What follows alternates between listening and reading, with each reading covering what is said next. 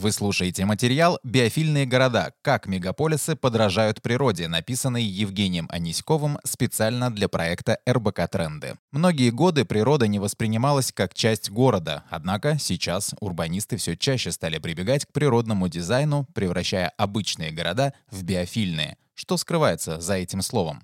Что такое биофильный город? Автор концепции биофильного города – американский урбанист Тим Битли. В 2010 году он выпустил книгу «Биофильные города. Интеграция природы в городской дизайн и планирование». В ней он описал модель идеального города, в котором природа уже включена в его инфраструктуру. На сегодняшний день 55% населения живет в городах. По подсчетам аналитиков, к 2050 году эта цифра достигнет 68%. Чтобы минимизировать негативное воздействие на человека, Тим Битли предлагает уйти от технократической модели градостроительства и перейти к планированию городов, где люди смогут сохранять контакт с природой. Эта концепция тесно переплетается с понятием биофилии, то есть врожденным ощущением своей принадлежности к миру живого. Феномен изучал профессор Гарвардского Гарвардского университета Эдвард Осборн Уилсон. В свою очередь, Тим Битли перенес это понятие на городской дизайн и проектирование. По этому поводу Наби Акзамов, специалист по устойчивому развитию конструкторского бюро «Стрелка», высказывает следующее мнение. Если биофильный дизайн становится целью городского планирования, возникает риск того, что отношения городской ткани и окружающей среды будут построены не с учетом функциональных качеств ландшафта, а в первую очередь исходя из его эстетических свойств. Я бы сказал, что устойчивые и жизнестойкие города могут быть также биофильными, а биофильные совсем не обязательно являются устойчивыми.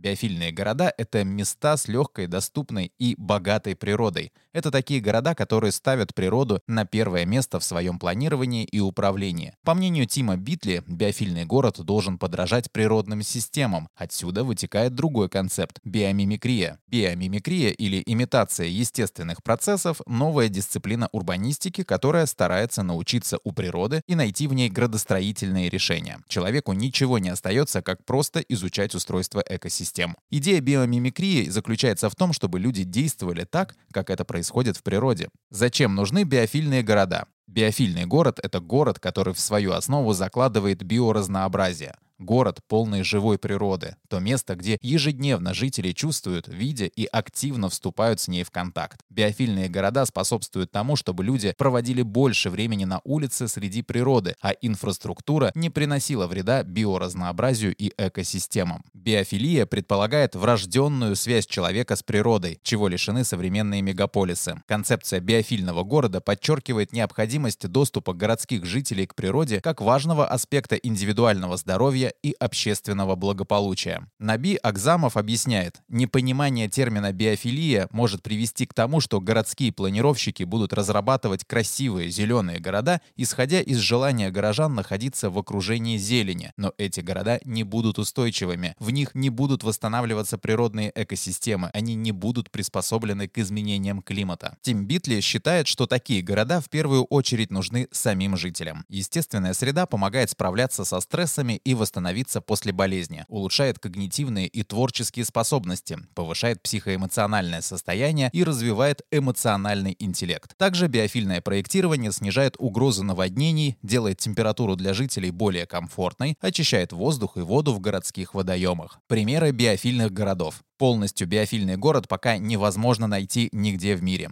Но для того, чтобы эта концепция становилась популярнее, Тим Битли организовал международное сообщество «Биофильные города», которое насчитывает 24 города по всему миру. Туда входят Сингапур, Осло, Барселона, Торонто, Вишакхапатнам в Индии и другие города США, Австралии и Европы. Главная их задача — делиться опытом. Эти города делают упор на создание зеленой инфраструктуры и в целом на устойчивое развитие. Сингапур Сингапур, пожалуй, тот город, который больше всех подходит под определение биофильного города. Еще в 60-е годы власти избрали путь развития города как сада. Озеленение и сохранение биоразнообразия – базовая концепция при городском планировании. 40% площади города-государства занимают зеленые территории, где обитает около 400 видов птиц. Все это, несмотря на увеличивающийся рост населения и плотную застройку. Размер государства в два раза меньше площади Санкт-Петербурга. Сейчас в Сингапуре планируют построить первый полностью биофильный район на 42 тысячи домов.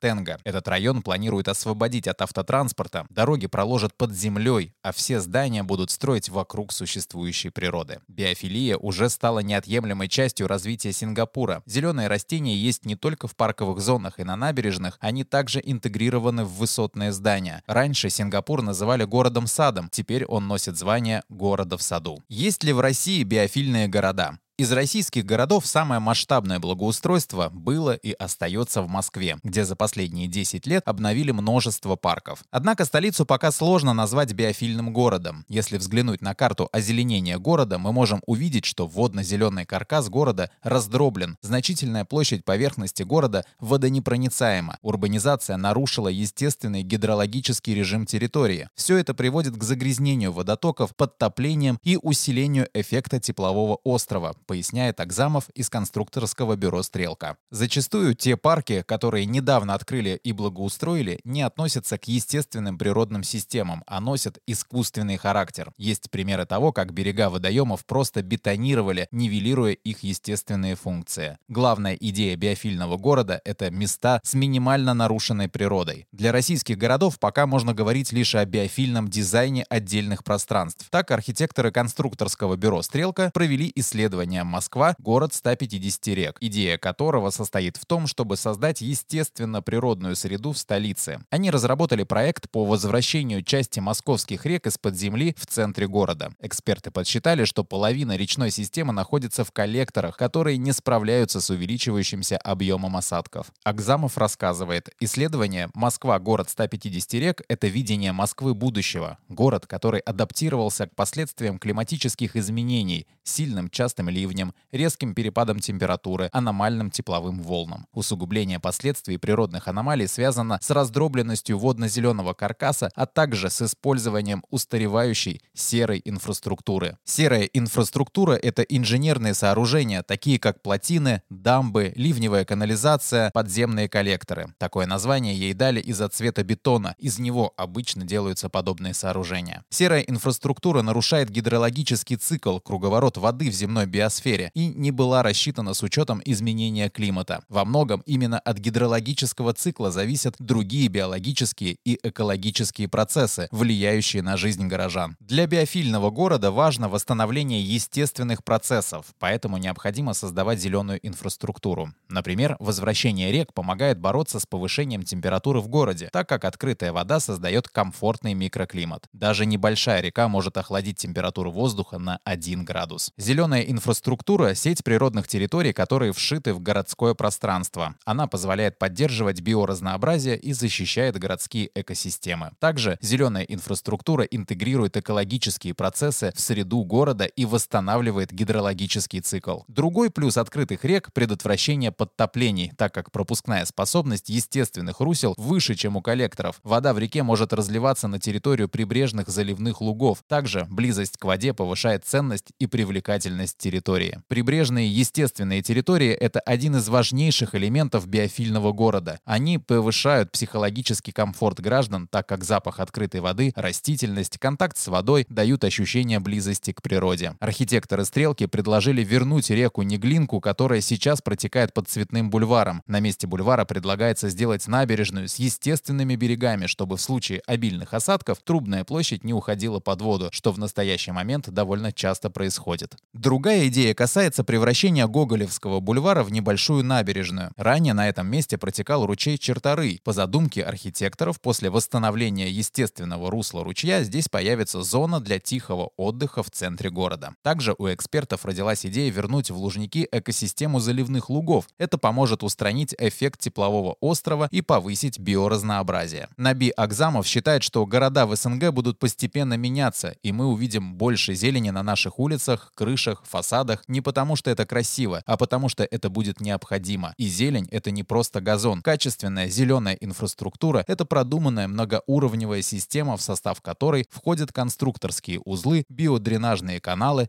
и многое другое. Читайте и слушайте новые материалы РБК Трендов на сайте и в одноименном телеграм-канале.